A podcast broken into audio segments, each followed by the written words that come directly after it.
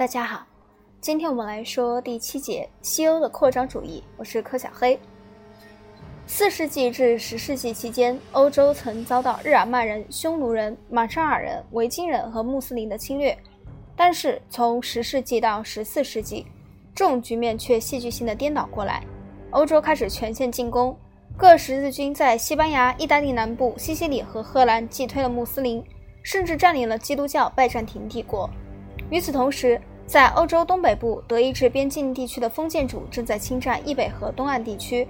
当德意志的扩张继续向奥德河东岸伸展时，他们反对异教的普鲁士人，形成了由条顿骑士指挥的十字军东征。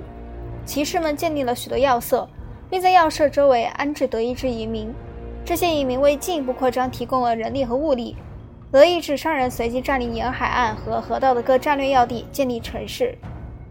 尼尔到15世纪末。过去曾由斯拉夫和波罗的海诸民族占据的广大地区，这时都变成了德意志各阶层、封建主、主教、市民和农民的领土。有个时期，人们曾认为这些十字军东侵实际上导致了中世纪后期每一种建设性的发展，其中包括贸易、城市和文化的发展。现在这种说法也不再为人们所接受。相反，人们普遍认为十字军东侵基本上是这些发展的结果，而不是原因。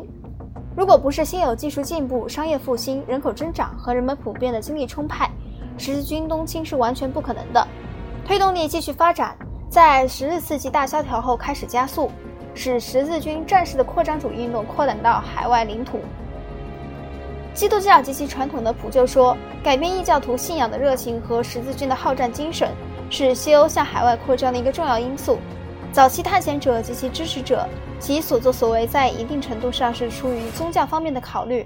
十三世纪，马可·波罗的旅行使欧洲人知道了印度和中国的存在，并渴望到达这两个伟大的国家。他们还知道这些国家的人们并不是穆斯林，因此希望他们能与基督徒通力合作。中世纪长期流传着有关祭司约翰的传说，约翰被传说为东方某一基督教国家的强有力的国王。几个世纪来，基督教首领梦想与他建立联系。从东西两面大举进攻穆斯林世界，欧洲人虽未找到祭司约翰，却在非洲和南美美洲之间偶然发现了一些新的陌生的民族。这些民族还未开化，不信教，因此是适于征服、拯救、使之归一的臣民。在促使欧洲人开始海外冒险事业的许多动机中，为上帝服务和寻求黄金可能是最强烈的动机。瓦斯科·达伽马向惊讶的印第安人解释说，他来到他们所在的地区。是为了寻找基督教徒和香料。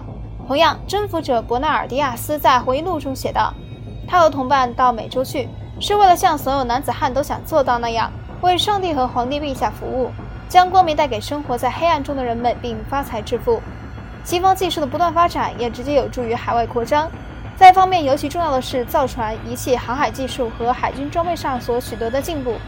一千两百年至一千五百年间，欧洲船舶吨位平均增加一到两倍。”六百吨到八百吨的圆体帆船代替了一百五十吨到两百吨的长型单层甲板帆船。十三世纪开始使用的船尾舵迅速代替了陈旧低效率的边舵。十四世纪，葡萄牙人对阿拉伯三角帆船的锁具改进同样重要，使船只更适于迎风航行。船体结构和船帆锁具方面，这些进步表明，船只把北欧、地中海、中东原先发展起来技术革新成果结合在一起。船体是更大、速度更快、操纵更灵敏，同时更经济。减少了一百到两百个划桨手及其食物和装备，大大存放了货物的空间。身穿独特天主教教袍的耶稣会传教士正在为新法兰西的一个印度人施洗礼。法国耶稣会会士允许印度一些基督教皈依者至少能保留自己的某些习俗，在这方面，他们比欧洲的大部分传教士更宽容。造船方面的这些进步总是同航海技术的进步携手并进，尤其重要的是对指南针、星盘、新地图的日益有效的使用。新地图是根据精确的罗盘定位和海岸线及港口的详情绘制而成。欧洲人在海军装备方面正占据着决定性的意义重大的领先地位。海战是指占领敌船和甲板上的肉搏战。16世纪的前二十年，弗兰德和德意志冶金学家发展了铸炮技术，大炮能射出弹丸，摧毁三百码三百码内的船只。海战发生了变化，由占领敌船的肉搏战变成了舷炮齐射的炮战。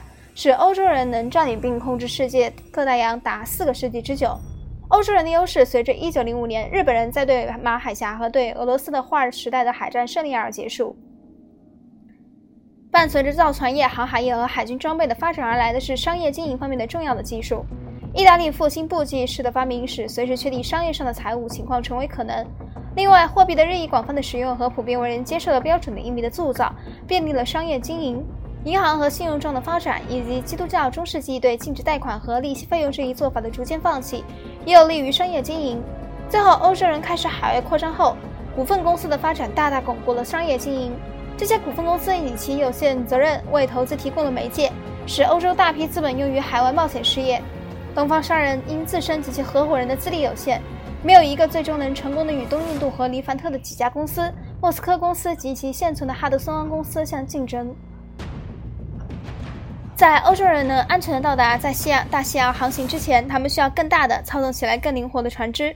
这幅图表明了帆船从中世纪末期到15世纪的演变。技术上的改进包括建造更大的舵、设立更多的桅杆以及对帆做新的安排。最后，所有这些因素的结合使欧洲具有强大独特活力。这一活力究竟如何独特？当我们查看15世纪欧亚大陆对穆斯林世界的扩张的各种反应时，便可明白。第十一章第五节所述，当时的伊斯兰教已擅行从中东向四面八方扩展。突厥人在攻陷君士坦丁堡后，占领了巴尔干半岛。然后渡过多瑙河进军匈牙利，兵临维也纳城下。同样在东方，富有魅力的巴布尔率领突厥人，正从阿富汗向南推进，开始建立伟伟大的莫卧儿帝国，统治印度，直到19世纪英国人接管为止。在非洲，伊斯兰教正从东部和北部沿岸的基地向内地稳步传播。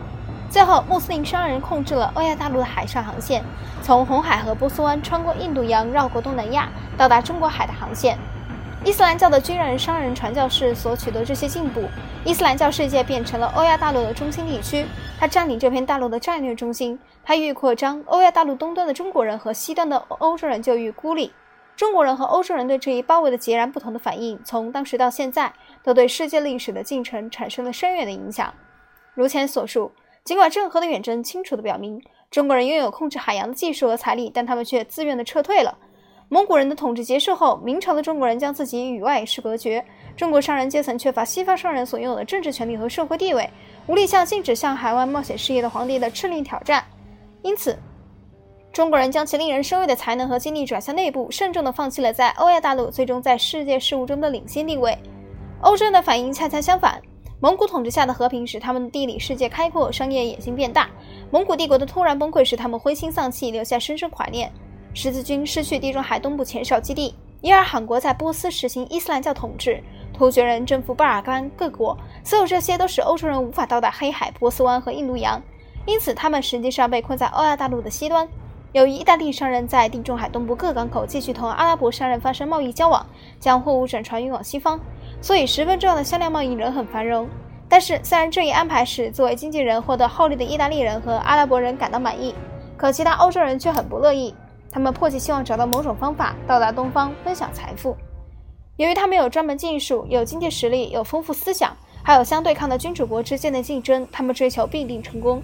欧洲没有个君主颁布禁令禁止海外冒险事业，相反，各民族君主国展开激烈竞争。欧洲对外国产品有真正的需要，有强烈要求，商人们完全有能力满足这种需求。即使哥伦布没有发现美洲大陆，达伽马没有绕好望角航行。在以后的几十年中，其他人也会这么做。总之，西方社会已达到起飞点，准备起飞。当它起飞时，发现海路是畅通的，遂不可阻挡地扩张到全球各地。我们下一节讲第八节：西方文明中的女性。